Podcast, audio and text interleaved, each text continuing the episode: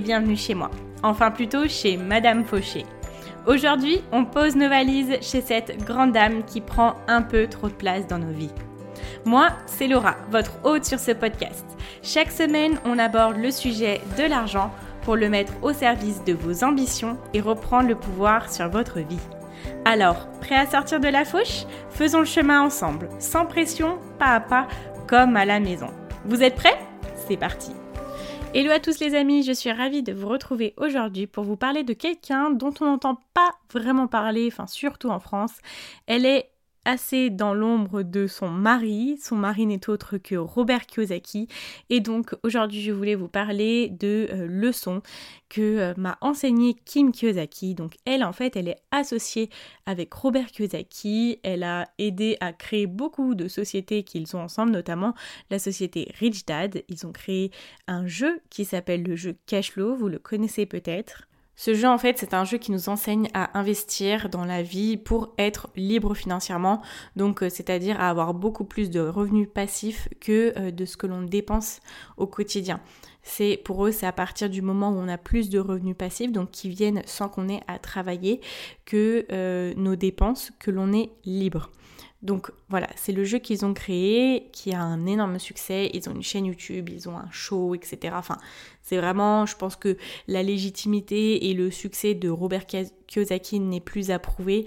Et euh, tout ça, il faut savoir qu'il l'a créé avec sa femme qui est un petit peu plus dans l'ombre, mais elle a écrit d'autres livres euh, par rapport à son homme, qui est la première, le premier livre, c'est Rich Woman. Il est disponible sur Amazon, j'ai vu ça, mais je ne l'ai pas encore acheté. C'est un livre qu'elle a sorti depuis quelques temps. Euh, mais voilà, si vous voulez aller jeter un petit coup d'œil, vous pouvez. Il, est livrable en France, je pense. Alors pourquoi j'ai décidé de parler d'elle? Parce que euh, c'est vrai que dans le domaine de l'investissement, on entend beaucoup euh, des hommes parler de ça et que moi j'ai envie de donner cette, voilà, cette, cette parole aux femmes. Bon, même si elle n'a pas besoin de mon podcast hein, pour être entendue, mais c'est vrai qu'en France, on entend beaucoup plus parler de Robert Kiyosaki que de euh, Kim Kiyosaki. Donc voilà, j'avais envie de parler un petit peu d'elle, de parler de ses enseignements parce qu'ils sont très très intéressants. Donc aujourd'hui, je vous ai réuni quatre enseignements qui sont euh, voilà quelque chose qu'elle communique sur euh, la chaîne YouTube et euh, qui sont en rapport avec le jeu Cashflow. Donc en fait, elle elle donne des conseils par rapport au jeu Cashflow qui sont applicables à la vie réelle. Donc c'est parti, on va regarder ces quatre choses qu'elle a à nous enseigner. On va commencer sans plus attendre. J'espère que vous êtes prêts. C'est parti. Alors, la première chose qui est euh, quelque chose voilà, que j'ai un petit peu vécu et qui, euh, qui, avec le recul, je suis totalement d'accord avec elle. Perdre son travail est une opportunité, c'est ce qu'elle dit. Et en fait, euh, ce qu'elle dit, c'est que par exemple dans le jeu Cash Flow, en fait, il y a des cartes, on tire une carte, on perd son travail, on ne peut plus recevoir de paye, etc. Et ce qu'elle dit, c'est que que ça soit dans le jeu ou dans la vie réelle, c'est vraiment une opportunité parce que ça nous amène à un moment d'immobilité en fait où on va pouvoir prendre des décisions, on va pouvoir prendre du recul et, euh, et voir notre vie comme si on prenait de la hauteur en fait. On va pouvoir faire un point et c'est une opportunité énorme parce que l'on a énormément de choix sur là où on veut continuer notre route. Ce qu'elle dit c'est que il faut vraiment prendre ce temps euh, à bon escient pour pouvoir regarder les autres, regarder la vie des autres, regarder notre vie, regarder les autres recevoir leur paye, avoir de l'argent et nous, bah, ça sera un moment où on est un peu plus dans la réserve et pourquoi pas changer de stratégie de vie pour gagner plus et gagner plus vite. Peut-être que euh, il nous arrive des choses dans la vie qui, qui ne sont pas forcément des choses qui nous arrivent à nous, mais des choses qui nous arrivent pour nous. Bon, ça c'est un petit peu ma dose personnelle, mais c'est ce que je veux rajouter à ce qu'elle dit. Et euh, moi, c'est des choses qui me sont arrivées et je me suis dit, Laura, c'est pas. C'est pas, c'est pas une tare en fait, t'as perdu ton travail, c'est pas grave. Euh, mais du coup, c'est quoi le signe? Qu'est-ce que tu dois en comprendre? Moi, j'étais dans un travail de salarié alors que ça faisait des années que je disais que je voulais être entrepreneuse. Alors, Ouais, bah moi pour moi la vie elle m'a dit genre euh, Laura qu'est-ce que tu fous là? Arrête, si toi tu prends pas la décision, les autres vont prendre les décisions à ta place pour que tu puisses vraiment suivre ton vrai chemin de vie, pour que tu suives vraiment ce que tu veux faire. Et là ce qu'elle dit c'est que elle dans, dans sa vie dans sa vie active, au départ, elle était salariée et elle n'est pas restée très très longtemps salariée.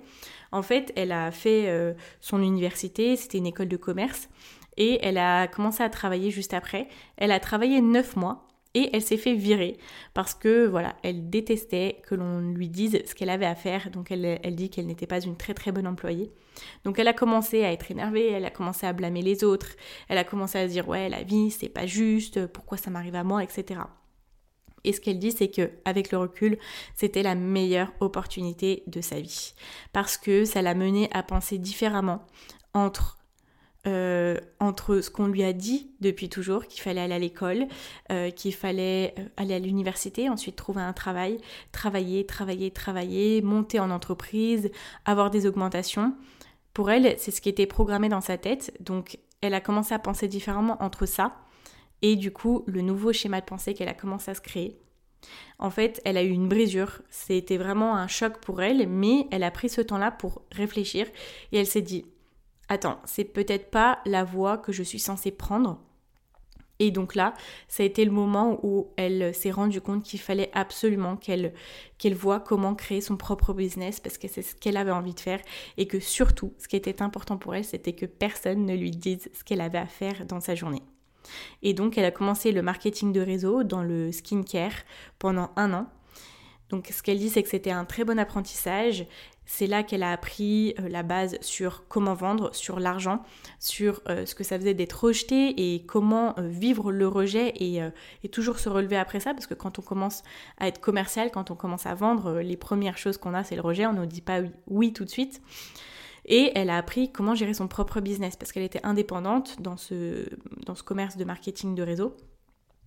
Et en fait, ce qu'elle dit, c'est que pendant cette année-là, elle a plus appris que ce qu'elle n'a jamais appris dans son école de commerce. Pourquoi? Parce qu'elle avait les mains dans le cambouis, parce que euh, elle était sur le terrain et que si elle ne vendait pas, elle ne mangeait pas. Et donc son conseil par rapport à ça, c'est que euh, quelque chose qui est un petit peu vu comme une défaite peut être pris par une opportunité si on prend vraiment le recul de dire est-ce que c'est vraiment notre voie et qu'est-ce que je devrais faire? Et à ce moment-là, il faut pas passer son temps à penser à le faire, il faut le faire. Et c'est vraiment son conseil, c'est de mettre en pratique dans le monde réel ce que l'on apprend. Et c'est ce qu'elle a fait. Et euh, du coup, elle n'a jamais retrouvé un seul travail. Maintenant, elle est, elle est euh, businesswoman, elle a des entreprises avec son mari et même toute seule. Et elle est très heureuse comme ça et elle ne referait rien différemment. La prochaine leçon dont elle parle, c'est d'utiliser les dettes. Les dettes, c'est pour elle le secret de la réussite financière parce que, euh, en fait, il y a différentes sortes de dettes. Et ça, c'est ce qu'on va voir ensemble. Beaucoup de personnes veulent sortir des dettes. Beaucoup de personnes veulent rembourser toutes leurs dettes, leurs dettes, pardon, être euh, aux États-Unis. En fait, il y a un mouvement qui s'appelle debt free, donc euh, je suis sans dette. Mais ce qu'elle dit, c'est que voilà, il y a des bonnes et des mauvaises dettes et il faut arriver à les différencier. Pourquoi la plupart des Américains veulent se débarrasser de leurs dettes? C'est parce qu'ils ne connaissent que la mauvaise dette. La mauvaise dette, c'est euh, le prêt de sa maison où on y habite, la mauvaise dette, c'est le prêt de sa voiture, c'est des prêts de consommation, c'est des choses euh, dont on doit personnellement payer pour, pour ça en fait. Et les bonnes dettes, au contraire, c'est celles qui nous rendent riches. Ce sont les achats immobiliers locatifs, donc eux, ils sont beaucoup dans l'investissement. Hein. donc euh, voilà, c'est pour ça qu'ils parlent de ça. Ce sont les investissements dans leur business. Ça, ce sont des bonnes dettes. Pourquoi? Parce que l'argent investi va nous revenir plus tard. Donc elle dit qu'il faut venir faire un shift dans notre tête et euh, essayer de penser bonnes dettes. Quelles sont les bonnes dettes que je peux prendre actuellement? Il faut du coup essayer de rester éloigné au maximum de ces mauvaises dettes qui pour elles nous gardent pauvres et se mettre à avoir des bonnes dettes qui permettront de nous enrichir au fur et à mesure. Et eux, ils appellent ça aux États-Unis, c'est wealthy, c'est en bonne santé financière. Donc elle nous donne un exemple sur l'investissement immobilier. Et c'est quoi l'objectif de l'investissement immobilier? C'est d'avoir un cash flow positif. Le cash flow, c'est la trésorerie en fait à la fin du mois. Alors, comment calculer ça? C'est très simple. Il faut prendre le loyer que l'on va récupérer de cet investissement, moins les dépenses qui sont maintenance, assurance, taxes, etc.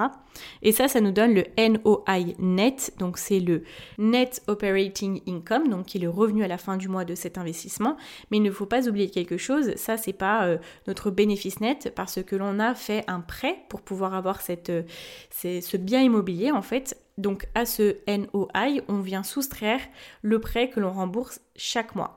Et c'est là que l'on va avoir notre trésorerie. Est-ce que notre trésorerie est positive? Est-ce qu'elle est négative? Donc c'est pas forcément mauvais que ça soit négatif au départ, négatif au départ même si je ne suis pas une spécialiste, mais les personnes qui font de l'investissement immobilier d'une façon générale essayent d'avoir au maximum un cash flow qui est positif. Ce qui veut dire c'est que l'investissement rapporte de l'argent dès le premier mois en fait et que l'on commence à générer des revenus avant même d'avoir terminé de rembourser le prêt. Et donc, que ça soit dans nos investissements euh, immobiliers ou dans d'autres investissements, l'objectif est au maximum d'avoir un cash flow qui est positif. Et pour cela, pour pouvoir mettre en action ça, il faut être prêt à investir et à prendre de bonnes dettes. Ok, on arrive à la troisième leçon de Kim Kiyosaki qui est de bien gérer ses dépenses journalières et elle va nous donner une technique, elle va nous expliquer en fait simplement comment elle fait avec son mari pour gérer ça.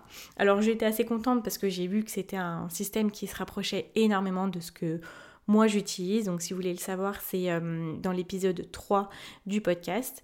Euh, donc euh, c'est le modèle de Scott Pape. Et en fait, ce qu'elle nous explique, c'est que Déjà, il faut être prêt à donner de l'argent. Donc, ce qu'ils croient avec leur mari, c'est que quand on donne un dollar, on va un jour, tôt ou tard, en récupérer 10. Quand on met en place des dons, l'argent nous revient de façon décuplée.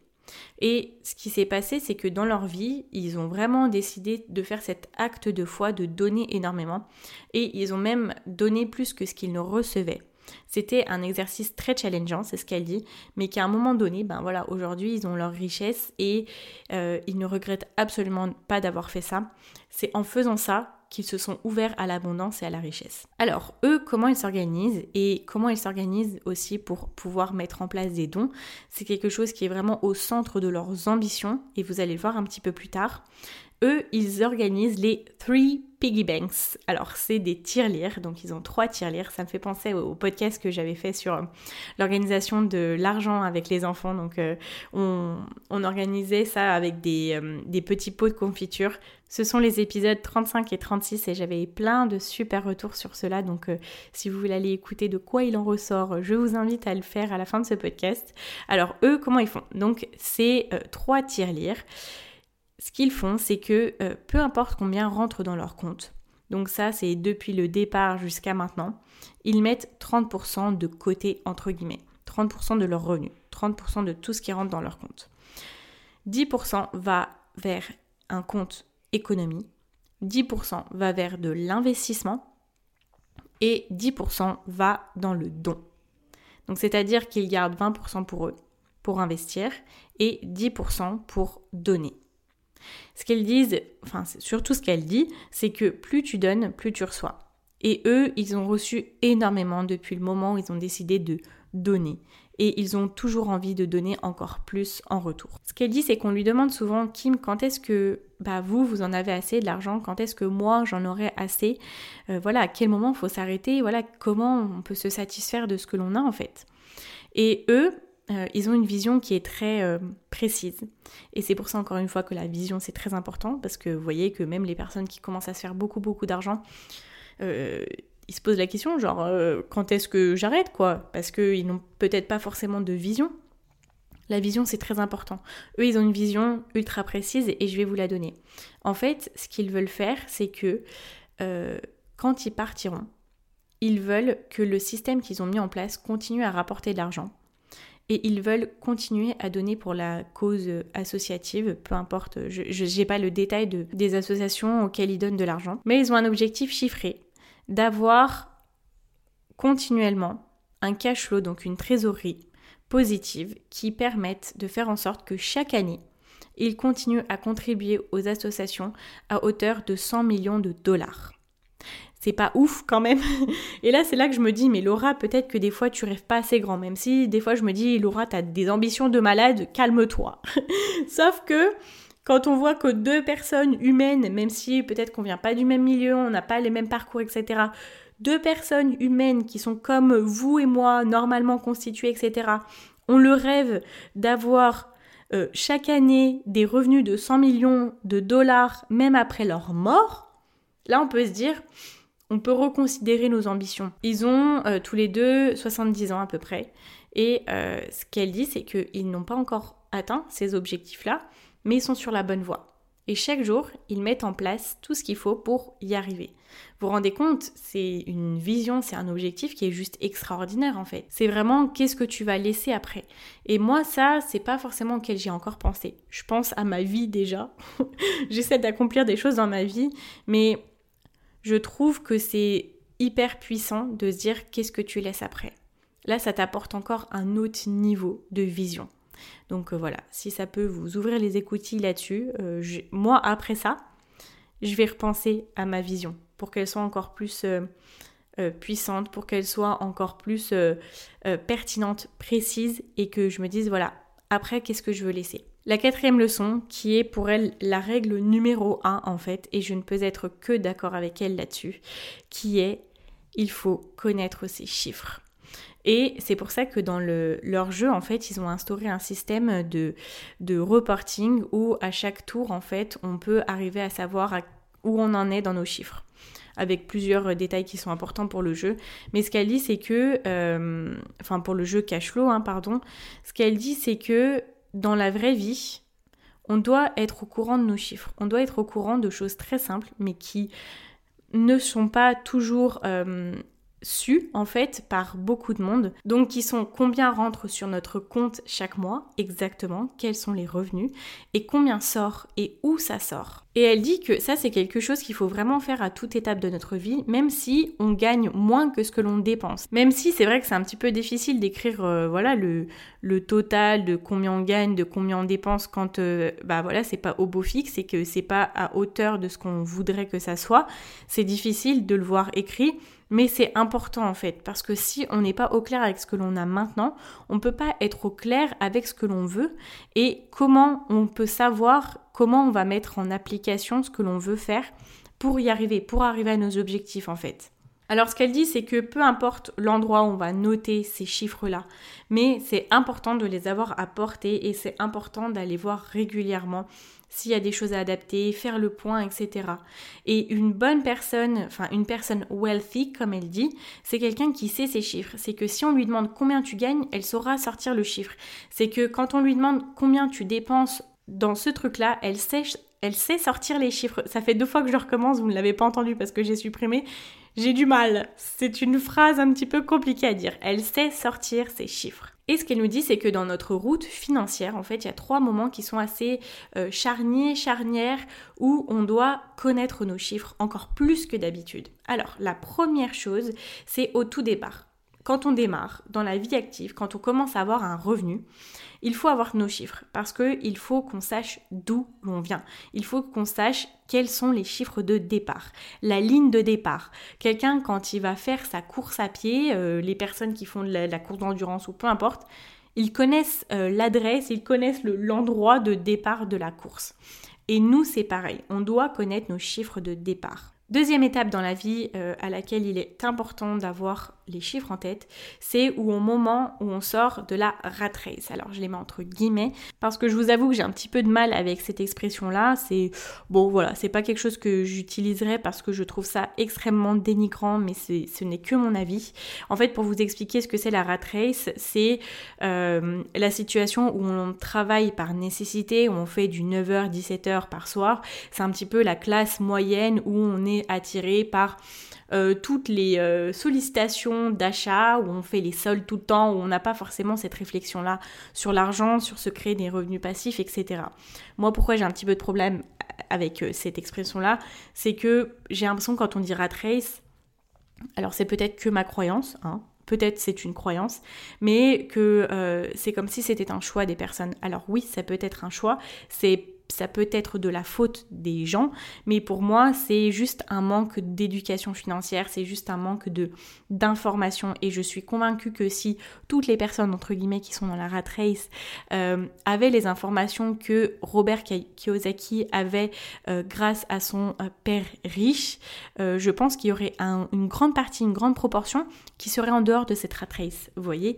Et donc, voilà, c'était juste ma petite opinion sur cette cette expression-là. Et euh, voilà, c'est pour ça que je l'utilise très très peu, parce que pour moi c'est très dénigrant. Et c'est de se mettre, euh, quand on dit euh, les gens qui sont dans la rat race, pour moi c'est un peu se mettre sur un piédestal et dire bah regardez moi je suis en dehors et les gens ne connaissent pas quoi. Enfin bref, c'était juste mon avis et, et pour revenir du coup à ça, peu importe, quelle expression, quelle métaphore on utilise, mais le moment où on sort de cet endroit-là, où l'on est, où on est obligé de travailler pour avoir un salaire, donc ce qui fera la différence, c'est que l'on aura plus de revenus passifs que nos dépenses, donc c'est à ce moment-là on pourra se permettre d'avoir la liberté de notre temps parce que nos revenus ne seront plus euh, mesurés et gagnés en fonction de notre temps de travail. Et nos revenus en fait viendront sans que l'on ait à travailler, donc ça c'est la sortie de la rat race entre guillemets. Et c'est à ce moment-là que l'on doit être au clair sur nos chiffres. Combien euh, sont, euh, à combien s'élèvent nos revenus passifs? À combien s'élèvent nos dépenses? Parce qu'on ne peut pas se dire ah bah ça y est, moi je peux euh, vivre les doigts de pied en éventail, etc. parce que j'ai des plus gros revenus passifs en fait que mes dépenses. Mais si on ne sait pas exactement combien on a de dépenses, on ne pourra jamais se le dire. Donc c'est à ce moment-là qu'il faut vraiment être au clair et se dire là je suis sûr de moi j'ai plus de revenus passifs que de mes dépenses, que de dépenses, voilà. Et donc après, c'est à voir euh, si la personne elle souhaite continuer à augmenter ses revenus passifs ou pas. Ça, c'est euh, chacun de décider. Mais il faut être au clair, savoir combien euh, sont nos revenus et savoir si on va avoir des dépenses, etc. Et c'est un petit peu pareil, justement, quand on crée son entreprise. C'est important d'avoir des chiffres, en fait, qui nous permettent de savoir quand est-ce que l'on va être dépendant de notre temps et quand est-ce que l'on va être indépendant de notre temps en termes de revenus? Et c'est là aussi que vous pouvez choisir des modèles qui justement peuvent vous permettre d'atteindre cette liberté financière plus facilement, voire plus vite. Et donc le troisième moment où il est important de très bien connaître ces chiffres, c'est quand on va prendre une décision sur l'argent. Chaque décision sur l'argent doit être mesurée, on doit calculer quel sera notre cash flow à la fin du mois euh, si cette décision est prise et si cette décision n'est pas prise. Les calculs sont entre guillemets simples. Regardez quels sont les revenus que vous aurez à ce moment-là, quels seront les investissements et quelles seront les dépenses. C'est seulement des, additions et des soustractions. Et avec ça, vous pouvez vous dire, ok, cette décision-là, elle va me permettre d'augmenter, d'améliorer ma situation financière. Et Peut-être à contrario, vous allez vous dire ah bah non, le montant de cet investissement-là ne me permet pas d'améliorer mon cash flow parce que les revenus mensuels ne seront pas assez importants par rapport au montant de l'investissement que je vais y allouer. Donc c'est simple en fait, quand on veut investir dans quelque chose, on regarde combien ça nous rapporte par mois et combien on y dépense pour pouvoir y accéder chaque mois. Et là, ça nous fait une, une différence qui est simple et que l'on peut enlever ou pas à nos dépenses journalières. Et ça aussi, c'était un conseil de Brian Tracy, qui est un conférencier canadien qui a plusieurs entreprises et je vous avais fait un podcast sur lui. Il dit que quand on prend une décision avec l'argent, il faut prendre autant de temps pour réfléchir à cette décision-là que le temps que l'on a passé à gagner cet argent que l'on s'apprête à dépenser en fait. Et je trouve ça intéressant de compléter bah, du coup ce que Kim dit avec ça parce que c'est vraiment ça.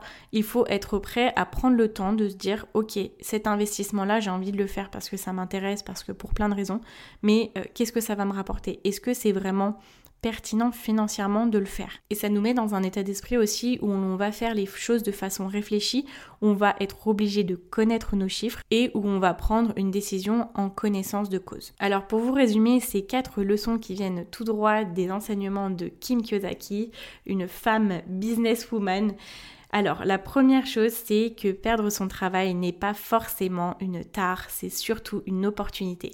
Il faut savoir que les choses nous arrivent pour nous et que peu importe ce qui peut nous arriver, alors je ne dis pas, il y a peut-être des choses extrêmes, mais quand il nous arrive des choses, c'est pas la gravité de la chose qui est importante de savoir, mais c'est quelle réaction on va décider de prendre à la suite de cet événement-là. Quelle euh, décision on va prendre. Et du coup, là, l'intérêt, c'est vraiment de prendre du recul et de se dire, bon, bah, quelle est la vraie voie que je dois prendre. Ensuite, prochaine leçon qui est d'utiliser les dettes pour pouvoir s'enrichir. Il faut faire un shift dans sa tête, se libérer de ces dettes qui nous rendent pauvres et euh, avoir de plus en plus de dettes qui nous enrichissent. Troisième leçon qui est de gérer son argent en pourcentage et de prendre 30% de ses revenus pour les investir, pour les mettre de côté ou pour donner. Et que donner c'est quelque chose de vraiment important qui va nous apporter une abondance financière. Dernière leçon qui est vraiment que la règle numéro 1 dans les finances, c'est de connaître ses nombres, savoir où l'on est financièrement à trois étapes de sa vie. Donc quand on commence, quand on sort euh, de la rat race entre guillemets et que quand on prend une décision sur l'argent. Voilà, j'espère que cet épisode vous a plu. Je voulais vraiment vous parler d'elle parce que elle est un peu trop dans l'ombre pour moi, enfin surtout en France. Peut-être qu'aux États-Unis, elle est un peu plus dans la lumière, mais je voulais vous parler d'elle parce que euh, elle est quand même cofondatrice de Rich Dad et on parle pas assez d'elle. Elle a aidé euh, Robert Kiyosaki sur euh, toute la création de ses livres, etc. alors qu'il en a écrit énormément. Le jeu Cashflow, c'est elle qui assure toute la communication dessus. Elle l'a créé avec lui. Donc voilà, à défaut de vous parler de Robert Kiyosaki, je vous parle de Kim Kiyosaki parce que les femmes ont énormément de choses à nous apprendre. Il suffit juste de bien vouloir les écouter. Donc, euh, euh, si vous êtes là déjà, c'est que vous aviez bien voulu écouter votre Madame Fauché nationale. Donc, euh, c'est déjà un super pas en avant. J'ai été ravie d'être avec vous aujourd'hui. Si ça vous a plu, je vous invite à venir comme d'habitude mettre une note de 5 étoiles sur Apple Podcast, un commentaire que je lis avec plaisir ou à vous abonner sur la plateforme de votre choix. Vous pouvez venir me parler de cet épisode-là ou de même de tous vos petits tracas financiers sur Instagram. Le nom c'est Madame Fauché comme le nom du podcast. Je vous dis à très vite pour un nouvel épisode et surtout en attendant, n'oubliez pas que vos ambitions n'attendent pas. Ciao ciao